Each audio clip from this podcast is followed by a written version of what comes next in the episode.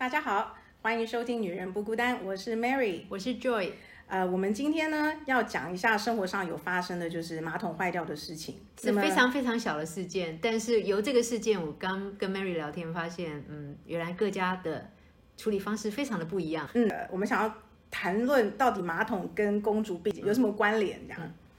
好，来 Mary，你家的事件讲一下吧。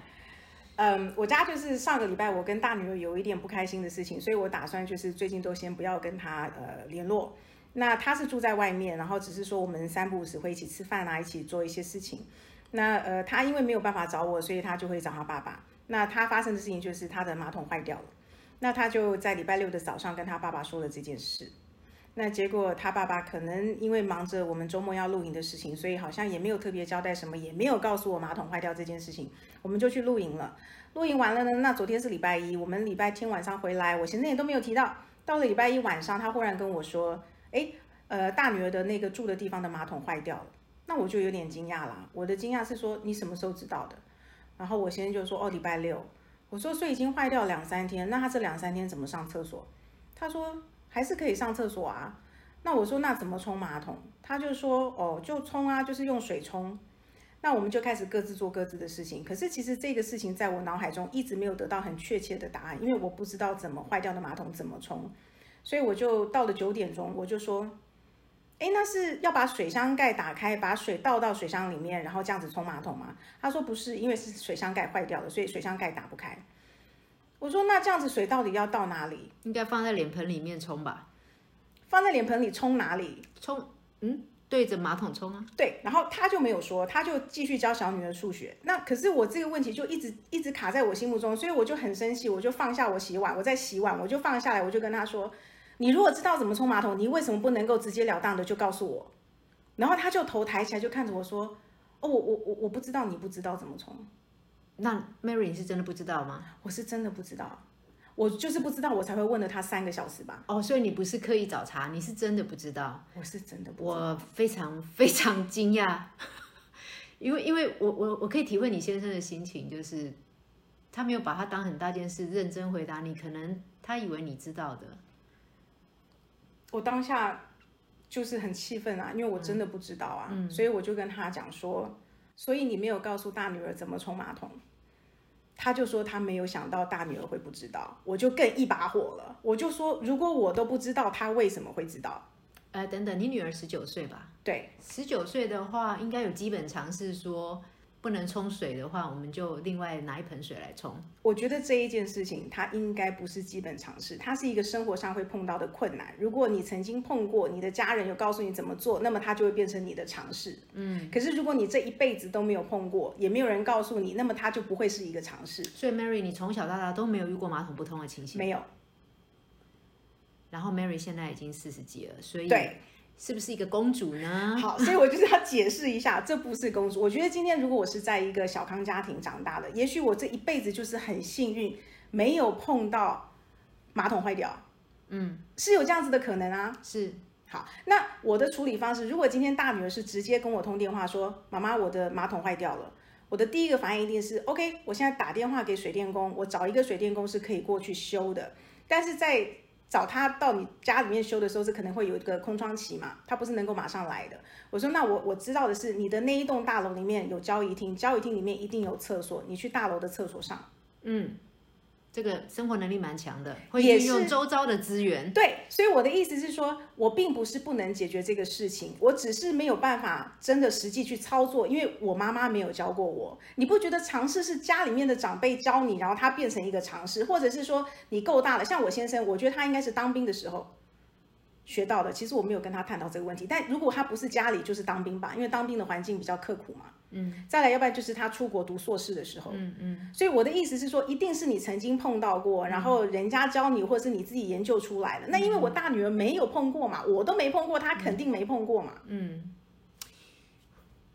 你一直想替我先生说话，我老实说，马桶事件家家户户都会有。我家住的是旧公寓，而且是二楼，所以更常阻塞，对吧？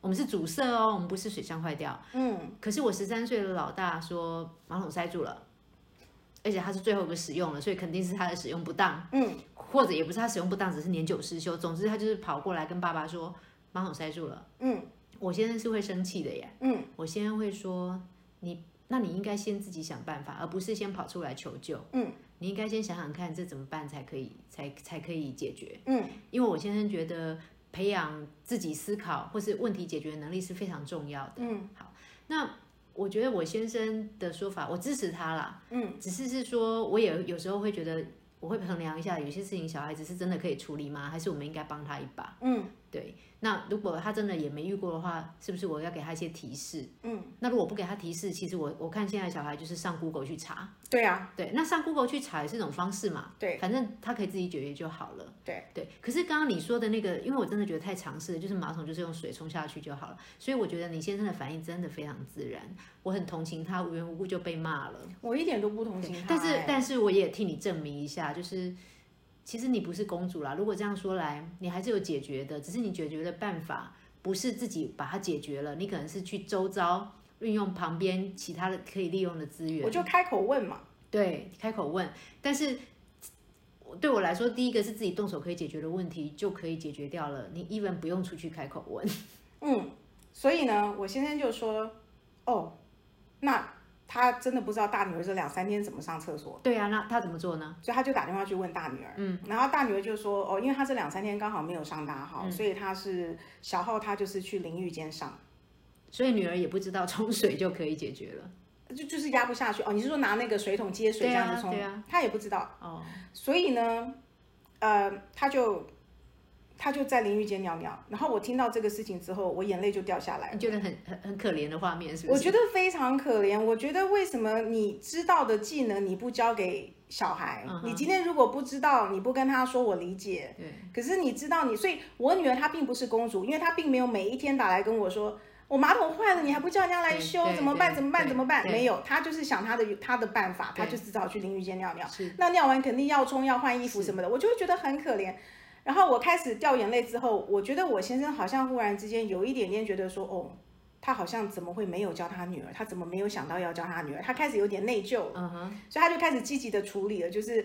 呃，我就上网找那个几个水电工给他，然后就赶快联络，然后可以的话就是隔一天的下午两点，然后我又赶快再找一个 TOTO 的马桶，就是干脆就换一个，因为那个很旧了，所以呢这个换一个，那我们就是要找看要他要去联络，所以现在就变成这是第一次我完全没有出来，呃，教他们怎么做或者帮他们怎么处理，而让他们两个自己去处理的生活上的事情。嗯，其实是这样子的，我在听 Joy 在讲他先生在啊、有时候给他一点意见，关于怎么样让小孩能够有培养解决问题的能力的时候，我是非常羡慕的，因为我觉得我的先生一直以来他是一个很好的先生，很好的爸爸，可是他不太喜欢动脑，嗯，他一直觉得很多东西是你自然会的，我不需要教你，所以他常常就是觉得说我提供小孩吃穿住学费什么都供应的很好，嗯。但是他不会去教他，像马桶坏掉要怎么冲这个，他觉得是不需要教的。嗯，可是我会觉得说，如果是第二次，你当然不需要教；第三次你当然不需要教，但第一次总是要教的吧？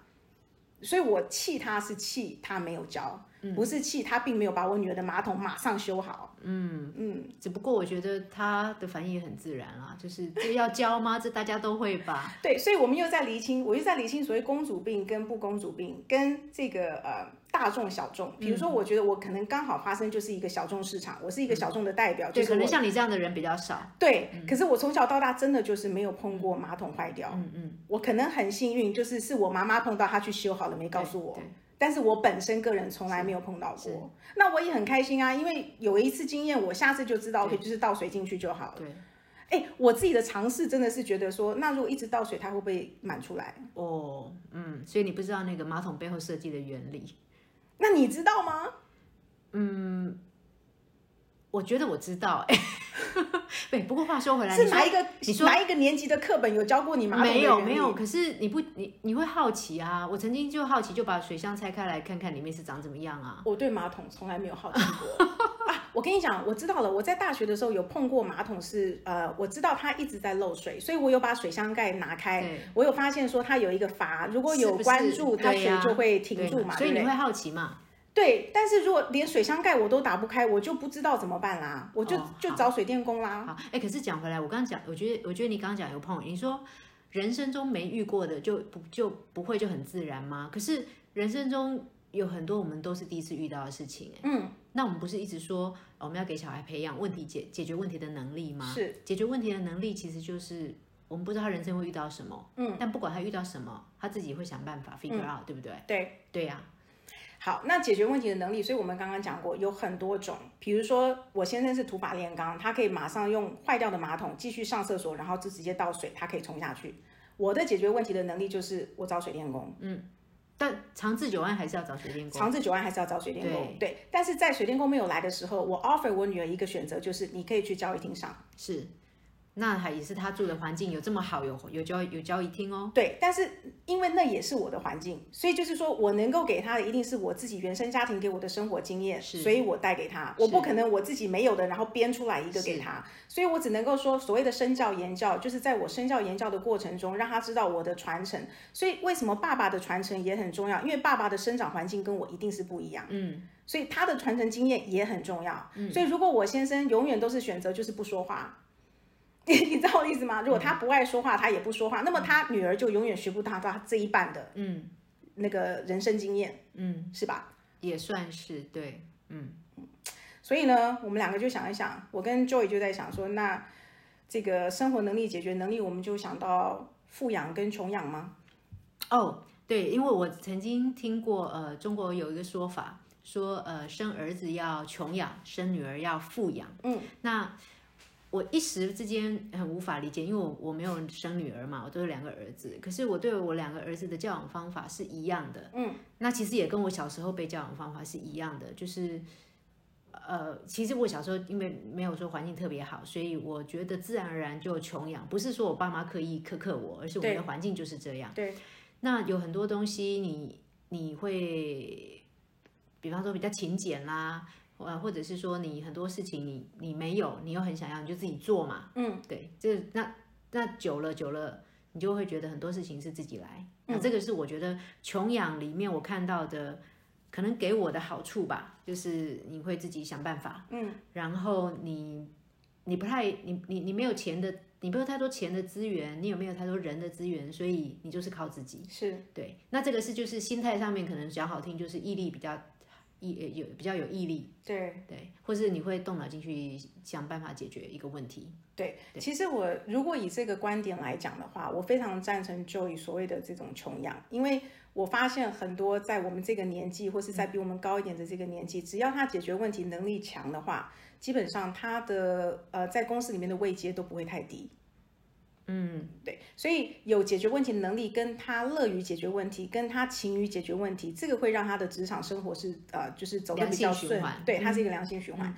但是，就像你刚刚也提到的，就是说，并不是你的父母亲刻意让你穷养，而是说刚好他们那个阶段，在你求学的阶段，他们就是只能给我这样，只能给你这样子，对，所以你就是自己啊、呃有一张机票给你，你就出国去读书了。那你所以你的第一年，你知道你刚刚有说的，就是你的第一年是、哦靠大学家教的钱，对还有在美国继续打工了。对，那比如说家具，你会想说去哪一个？啊、去 disposal room 捡哦，就是那个外国人丢还蛮新的一些东西的地方，有捐赠那种旧家具的地方。对对对，对，所以这就是一个生活经验嘛。像我先生，我先生家境是不错，可是他的爸爸对他就是在出国之后有穷养，所以他爸爸给他的钱很少，他车子买的很烂，是二手车。然后他跟另外两个男孩子住一个宿舍，我觉得他们超可爱的，他们都是学工科的，他们就会有时候开车出去，看到大马路上就放的那个不要的沙发、或者不要的冷气，他们就会把它捡回来。就对，看真的，美国人真的很浪费。没有没有，其实外国人是这样，他丢在那边就是希望有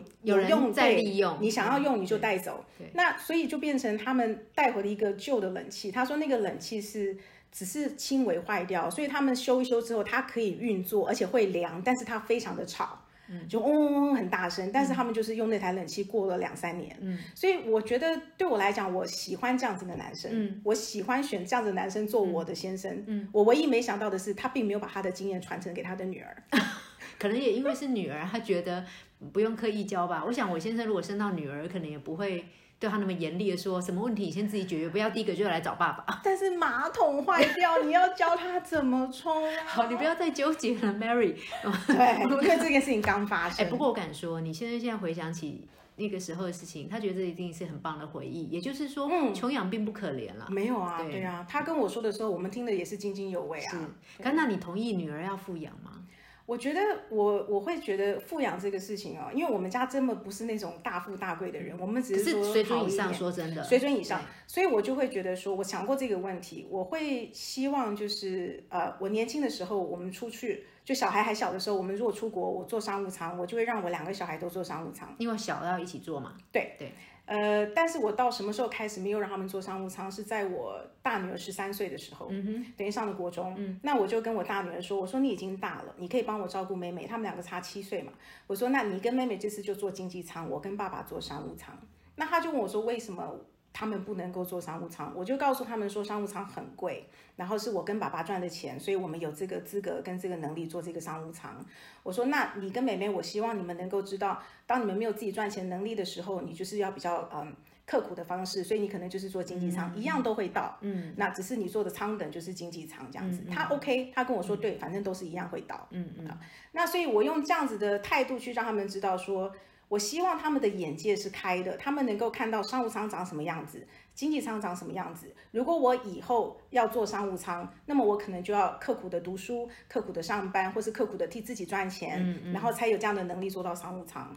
所以你给他富养是给他眼界，眼界。可是你不希望他因为富养习惯了以后，就对生活其他地方的忍受能力就降低了。嗯，而且更何况我不能够富养他一辈子。真的，你如果我哎，我有一个朋友说过一句很棒的话，他说你要害一个人最好的方式就是把他的眼界跟品味提高到很高，嗯，然后让他没有自己谋生的能力，对，他就会落入地狱。对，嗯，所以我们我记得中国那一阵子在讨论富养穷养的时候，就有发生一个社会新闻，嗯，好像就是有一个二三十岁的儿子吧，他后来就回去砍了他爸妈，嗯，原因就是他觉得他爸妈小时候供应他。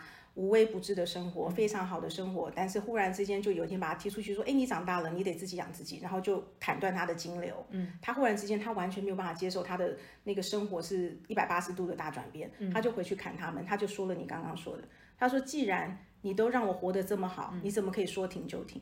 哇！不过这儿子也太没良心了，好可怕。对，但是我还是觉得说，嗯，你必须让小孩知道说，你家里的经济能力其实是可以讨论的。嗯嗯。比如说，在我觉得国中、高中就可以开始讲了。嗯。我们的能力可以供应到你到什么程度？那么其实靠自己用自己的钱是最开心的。嗯。你最不用去让人家对你说三道四，你可以用这个钱或不用这个钱。嗯。那你的赚钱的能力程度到哪里？你就可以过什么样的生活，这都是你可以自己决定的。可是人家说由奢入俭难嘛，我觉得你大女儿在三岁的时候，嗯，你忽然跟她说你不能再做商务舱了，你去做经济舱，她也就欣然同意。还真的蛮乖的，哎，我觉得他蛮对这一点，但是他我我知道我大女儿的唯一的点会不高兴在于，如果说小女儿跟我坐商务舱，她继续做经济舱，那她当然就不高兴。哇，可是可怜的妹妹差她七岁，她少做了七年的商务舱，哎，但是妹妹不会这样子想，哎，因为有时候比如说如果我是用换点数来的。换呃用点数去换到商务舱，而且可以全家都换，那么我们就是用换的，嗯，那大家都还可以再做这样子，所以也不是说从此就不行。所以我应该这么说，如果你是富养孩子的话，嗯，但你又希望他也兼有这个穷养的问题解决能力啊，等等啊。其实你这个转变其实必须是渐进式的，要不然就是你要给他非常好他能接受的理由，对，不然就会发生刚刚那个儿子砍了爸妈的事件。你必须让他习惯，你让他知道说，哎，这个东西并不是一辈子的。是我记得有一次就是，嗯，我有一个我大女儿的有一个同学，他们是就家里呃台湾非常有钱的家族，那这个这个呃有一天小孩跟这个老师的这个要面谈嘛，家长跟小孩那时候大概一二年级。那个老师就跟这个家长讲说：“哎，你这个小孩啊，功课这样不行哦，态度上读书态度也不行哦，就一直在讲他女儿的缺点。”这个妈妈从头到尾就说：“没关系，没关系，嗯，没关系，嗯。”他为什么可以这样讲的原因，是因为我会知道，是因为那个老师刚好是我朋友的姑妈，所以他形容的就是很清楚这样子。